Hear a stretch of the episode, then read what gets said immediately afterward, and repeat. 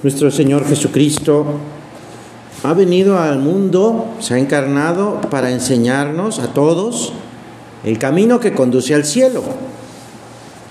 Y lo va haciendo, nos va enseñando, pues cuando va diciendo eh, muchas cosas, pero con mucha sencillez, porque mira, eso de ir al cielo, eso de la santidad, pues es, son cosas que, que no podemos comprender así con facilidad.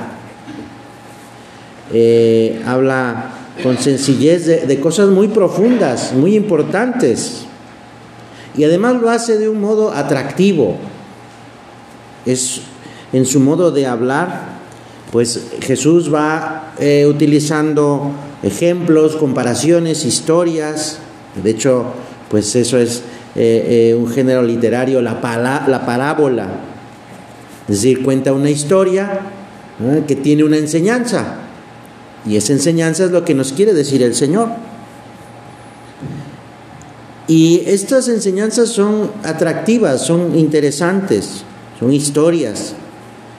Eh, buscaba comparar, mm, por ejemplo, utiliza el grano de trigo, cuando alguien pierde un objeto valioso y lo encuentra, cuando alguien encuentra un tesoro escondido en un terreno, las cosas pequeñas como una semilla, un grano de mostaza, que se convierte en un árbol enorme. Y así va hablando sobre peces, pescadores, redes, sobre pastores, ovejas. Eso, las parábolas son ejemplos sencillos que todos podemos comprender. Y es que recordemos que Jesús hablaba para gente que había estudiado mucho y para gente que no, no había estudiado nada, para gente de ciudad y para gente de pueblo. Y así, durante toda su predicación, pues eso van apareciendo ejemplos sacados de la vida cotidiana. Eh, y el Señor nos habla en parábolas también actualmente.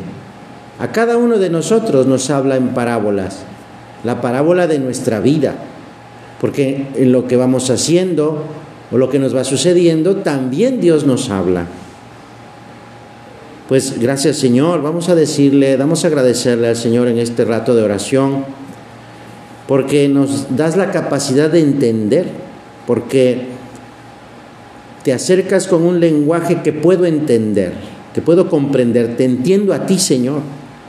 No son ideas abstractas o conceptos que no, no, que están más allá de mi capacidad. Se trata de conocerte a ti, Señor. Nuestra fe precisamente en eso consiste, en conocer a una persona, a Jesucristo, que quiere ser cercano a mí, quiere estar cerca de mí. Eh, se nos presenta así el Señor y quiere que utilicemos nuestras capacidades para poder conocerlo mejor. Cuando estamos haciendo un rato de oración como este momento, pues estoy utilizando mi inteligencia, mi imaginación. Vamos a utilizar de hecho la imaginación en un momento, eh, la memoria, y así para que tengamos un conocimiento formado desde mi experiencia, de mi experiencia personal. Porque no solo por lo que me dice alguien que es Dios o que es o quién es Jesús, sino porque yo mismo lo voy conociendo conforme voy recibiendo información, pero sobre todo gracia, pues eso yo voy, yo voy conociendo a Dios. ¿Y por qué te digo todo esto? Bueno, porque el Señor nos dice una, una parábola, una historia, para explicarnos cómo es el cielo. Dice el Señor, el reino de los cielos se parece a un propietario que salió muy de madrugada a contratar trabajadores para trabajar en su campo, en su viña. Quedó con ellos de pagarles un denario por eh, el trabajo del día y los envió a su campo. volvió a, media mañana y también encontró a unos, unas personas que estaban ahí y, les dijo, pues quieren trabajar, pues sí, muy bien, pues, pues vénganse a mi campo. Y al caer la tarde también volvió a salir y encontró a otras personas que no tenían trabajo. Les dijo, pues vénganse a trabajar a mi campo. Y se fueron. Al terminar el día, el propietario llamó a su administrador y le dijo, llama a los obreros y págales el jornal, págales su salario, comenzando por los últimos y terminando por los que llegaron primero. Y entonces eh, los que llegaron a lo último, pues fueron recibiendo un denario, ¿ah? un denario por su trabajo. Y entonces los que habían llegado al principio del día dijeron, ah, bueno, pues entonces nos va a tocar más, ¿ah? aunque habíamos quedado en un denario, pero me va a tocar más pues porque aquellos acaban de llegar y yo estuve todo el día trabajando. Y aquí que eh, cuando llegaron los, los primeros, los que habían trabajado todo el día, recibieron solamente un denario y entonces se enojaron mucho. Entonces le, fueron con el dueño del campo y le dijeron, oye, pues, ¿por qué nos pagas esto? Y el propietario le respondió, mira, yo no soy injusto contigo. Habíamos quedado desde el principio que te iba a dar un denario, aquí está tu denario. Y termina diciendo eh, este dueño del campo, ¿no tengo derecho yo a disponer de mis bienes como me parece mejor? ¿Por qué tomas a mal que yo sea bueno? Y concluye Jesús diciendo, así los últimos serán los primeros y los primeros serán los últimos. El esfuerzo humano, el esfuerzo por el trabajo, es, es un tema que, que desde el principio, es desde la creación del mundo, precisamente Dios crea el mundo y es, por decirlo de alguna manera, un trabajo, una creación con nuestro trabajo también eh, nos parecemos a Dios, que también creamos algo. Pues eso desde las primeras páginas del Génesis, el primer libro de la Biblia, dicen que Dios puso al hombre en el jardín del Edén para trabajarlo, para administrarlo. O sea, eh, el trabajo no es un castigo por el pecado original. Ya desde antes del pecado original ya el hombre tenía que trabajar. Es verdad que el trabajo requiere esfuerzo y lleva cansancio, pero esto es consecuencia de precisamente del pecado original. Pero el trabajo, habiendo sido también una actividad realizada por Dios encarnado, por Jesús, bueno, el trabajo tiene una nueva categoría, una nueva importancia. El trabajo ya puede acercarme a Dios. Mediante tu trabajo, mediante nuestro trabajo, participamos en, en la obra de Dios, de Dios que ha creado. Por eso el trabajo no es algo solamente que realizo pues para ganarme la vida, es algo muy importante dentro de, dentro de mi ser, de ser persona, de ser ser humano. Porque también me voy realizando, voy, mis capacidades, mis talentos los voy desarrollando por mi trabajo. Entonces, no es algo añadido, todos tenemos que trabajar. ¿Pero cómo? Bueno, pues como lo hizo Jesucristo. Jesucristo es nuestro modelo es también nuestro guía.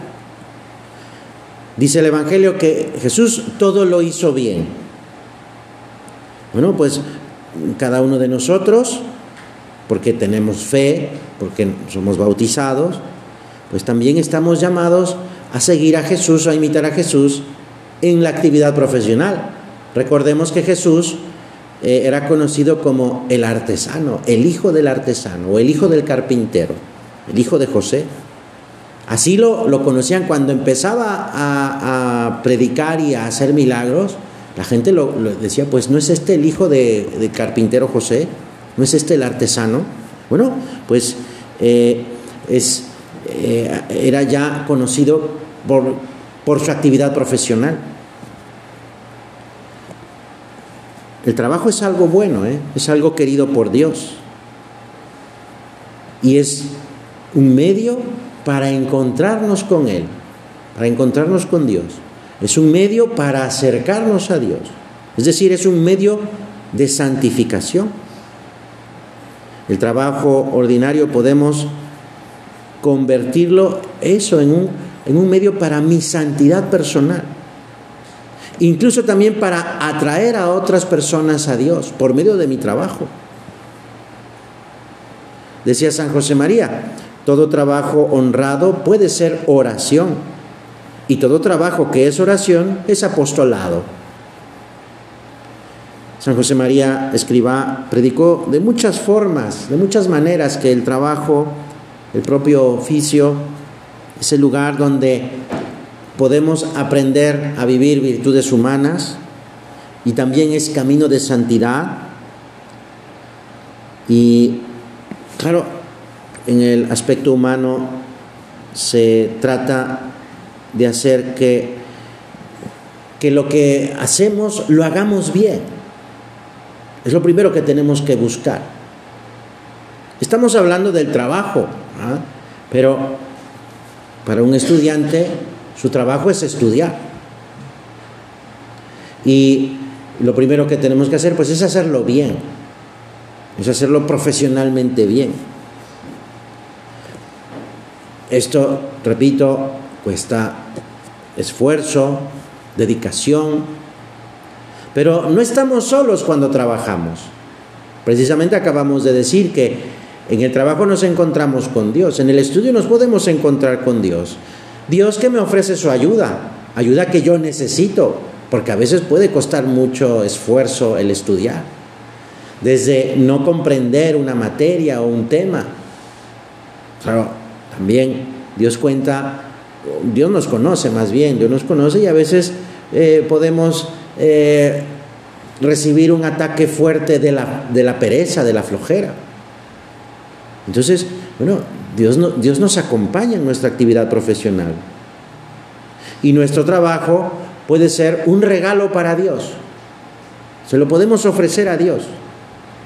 Por eso tiene que ser un, buen trabajo. No le puedo yo ofrecer a Dios, no le puedo yo regalar a Dios algo mal hecho, algo que no funciona, que no sirve. Incluso no le puedo regalar a Dios algo que no es mío, es decir, algo que no trabajé yo. Me refiero, pues cuando copiamos algo, ¿verdad? Cuando copiamos ya sea un trabajo, una tarea o una respuesta de un examen, pues no le puedo yo ofrecer algo que no es mío. El Papa Juan Pablo II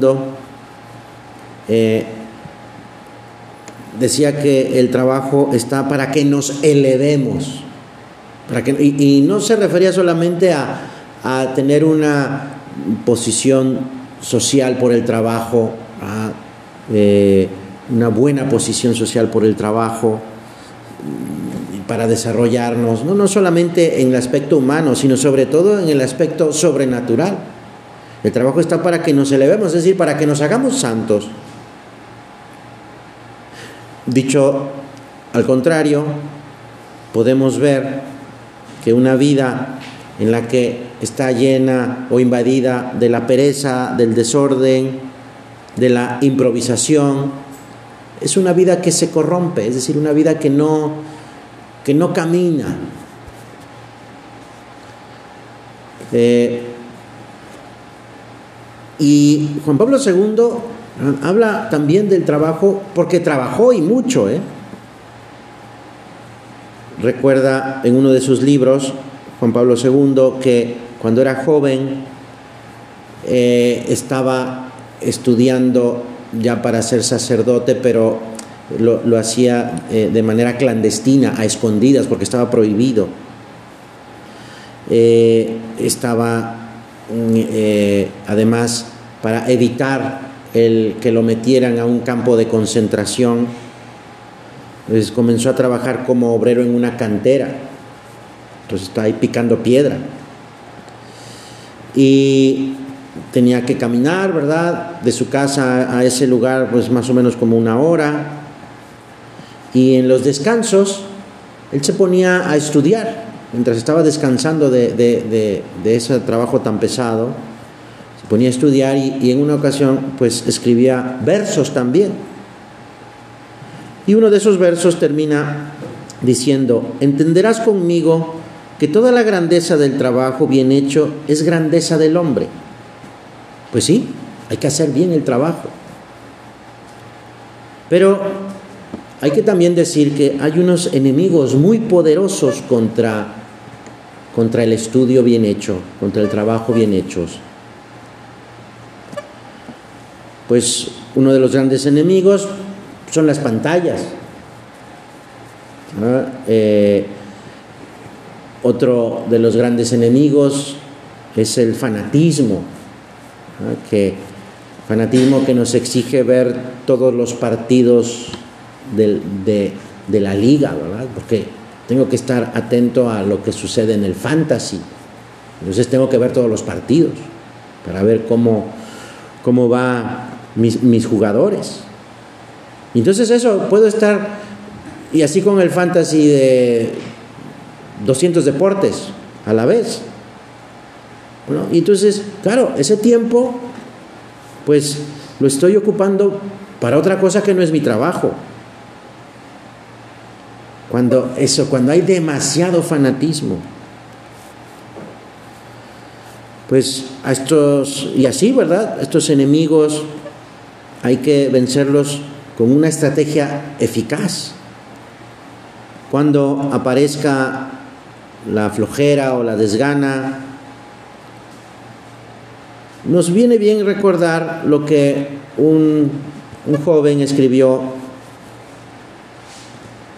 que decía lo siguiente, siempre queda el mañana, sin embargo sé que en mi vida ha habido demasiados mañanas, demasiados despuéses. Ayúdame Señor a convertir el mañana en hoy, a ser hoy. Esta oración o estas palabras de este joven quizá nos pueden ayudar para, para proponernos. Vamos a pedirle al Señor, Señor, ayúdame a, a vivir este, este propósito, estudiar con puntualidad. A la hora que tenga fijada, pero estudiar eso con puntualidad. Ayúdame a vencer esa primera batalla de empezar a estudiar, de no dejarme vencer por el, bueno, ahí al rato ahorita, en un momentito. Pues dedicamos o, o dedicas la mayor parte del día al estudio, sea asistiendo a clases o haciendo tus trabajos, estudiando las diversas materias. Por eso, mira, si durante ese tiempo dedicado al estudio no te santificas, pues no te va a ser posible alcanzar la santidad en otras ocupaciones. Y claro, es también ahí, ese, y precisamente ese es el, el ámbito o el lugar, el estudio, donde ahí te está esperando Dios, ahí te está esperando el Señor. Sería una locura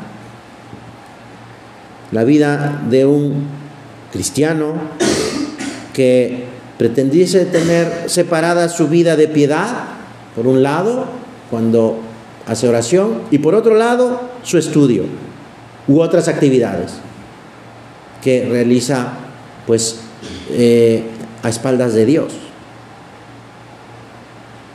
El estudio es de verdad el medio de santificación para el estudiante San José María escribió en Camino que es obligación grave. Mira, te voy a leer dos puntos de este libro en los que habla de esta obligación. Dice, haces oración, te mortificas, trabajas en mil cosas de apostolado, pero no estudias, no sirves entonces si no cambias. El estudio, la formación profesional que sea, es obligación grave entre nosotros. Y luego te leo otro. Si has de servir a Dios con tu inteligencia, para ti entonces estudiar es obligación grave. Pues sí, es, eh, utilizamos nuestra inteligencia y, por eso tenemos que, que formarnos, tenemos que estudiar y hacerlo bien. Y también decía Benedicto XVI que mira, el estudio es al mismo tiempo una oportunidad de Dios para avanzar en la fe, para crecer en mi fe. Porque la inteligencia bien, bien cultivada, formada, abre el corazón para escuchar la voz de Dios. Aunque el ofrecimiento de obras que haces en la mañana abarca pues eso, todo lo que vas a hacer durante el día, es muy conveniente que antes de ponerte a estudiar, pues ofrezcas al Señor esas horas de estudio. Después, un trabajo bien hecho, un estudio bien hecho, porque pues eso, no podemos ofrecer a Dios algo que esté mal o que no esté acabado, que no esté terminado. Estudiar, estudiar bien, pues requiere el tener un horario, un horario claro, que tú sepas, un horario concreto y real, que sea real, que sea alcanzable, que, no, sean cosas eh, que no puedes tú vivir. Cada quien tenemos circunstancias eh, personales. y entonces, eso tenemos que adaptar nuestro día, ver nuestro día para, para tener esto, este tiempo fundamental de estudio. Hay que vencer la pereza, hay que tener paciencia también hay que estar en los detalles, los detalles pequeños. La presencia de Dios, es decir, el saber que Dios me está acompañando, ayuda mucho eh, a santificar el estudio. ¿Y cómo voy, a cómo voy a yo a lograr eso? Recordar que Dios está, está conmigo, que Dios me está ayudando. Bueno, pues para tener esa presencia de Dios, pues es bueno tener por ejemplo, un crucifijo, un crucifijo, ¿verdad? En el lugar donde estoy estudiando, una estampa de la Virgen que facilita mantener ese, ese trato con el Señor, que no es que me distraiga, sino que es ese saber que me acompaña, que me ayuda, que incluso cuando ya estoy medio cansado, ya me quiero levantar y irme a otro lado, puedo ver el crucifijo y decirle, Señor, dame fortaleza para otro minutito más. ¿Ah? Y, y ofrecer ese trabajo al Señor. Otro detalle que es importante tener en el estudio es la rectitud de intención. La rectitud de intención consiste en que busquemos siempre, en primer lugar, el dar gloria a Dios, no no, no por soberbia, no estudio solamente por soberbia, para que digan, ah, para que vean que qué bueno soy estudiando, qué inteligente soy, y que me aplaudan todos, y que gane premios y lo que fuera. No, sino ofrezco ese, ese trabajo a Dios, ese estudio a Dios, porque le quiero dar gloria a Dios. A veces puede eso, la soberbia, meterse en eso, decir, bueno, pues pedirle al Señor, Señor, ayúdame, este trabajo es para ti. Obviamente, si me esfuerzo, si trato de hacerlo bien, pues sacaré una buena calificación. Pero eso es, eh, eso es posterior, es un efecto. Esta búsqueda de la gloria de Dios no hace a un lado los otros fines buenos del estudio, pues eso el aprender o el sacar una buena calificación. No hay rectitud de intención si se estudia solo por motivos egoístas, por sobresalir o por ese deseo de ser admirado por los demás o quedar bien. Un detalle que nos asegura esta rectitud de intención es poner un motivo sobrenatural. Es decir, ofrezco mi estudio a Dios con una intención Señor, te ofrezco esta hora de estudio por mis padres. Señor, te ofrezco esta hora de estudio o este, este trabajo por aquel familiar que está enfermo. Señor, te ofrezco es terminar bien esta tarea mm, porque para que ayudes a, a ese amigo que está en problemas. Señor, te ofrezco esta clase, poner atención y hacer lo que me indica el profesor, pues para que ese amigo que se está portando mal se acerque a ti esas son intenciones, esos, son motivos sobrenaturales. Y eso nos está ayudando a asegurar la rectitud de intención. Sí, es verdad que en el estudio pueden surgir dificultades, ¿verdad? Un, un problema que no, no se resuelve a la primera, quizá ni a la segunda ni a la tercera, o no se consigue memorizar aquel, aquellas fechas o aquellos datos. Bueno, pero eh, no hay que caer en el desánimo. Eh, el Señor nos pide confianza, nos pide fe, fe en esta circunstancia. Fíjate, eh, aquellos hombres ah, que llegaron primero a trabajar y que recibieron el mismo salario que los que llegaron a la último, pues no entendían esto. Y, el dueño del, campo les dijo, no soy injusto contigo. Jesucristo, quien es el dueño del campo y quien cuenta la parábola, no nos explica el porqué de esta aparente injusticia. Hay que tratar de comprender el mensaje escondido de, este, de esta parábola. Démonos cuenta de que el Señor no nos está dando una lección de, de socioeconomía, ni de justicia salarial, no, sino que nos está dando a entender que Él, el dueño del campo, el dueño del mundo, el que ha creado el mundo, puede arreglar sus asuntos y sus salarios como Él desea y como mejor le parezca. Dios es libérrimo, libre para hacer con sus cosas lo que desee. Y no tenemos así como derecho a cuestionarlo ni a reclamarle. La, parábola tampoco se refiere a, decir, ah, bueno, pues no pasa nada, los flojos van a recibir el mismo, eh, eh, el, mismo salario ¿no? que, que, los que están luchando por portarse bien. No, más bien nos indica que Dios Puede llamarnos a cualquier hora. Y, lo hace. Te llama en esa hora mm, de clase que es la que menos te gusta.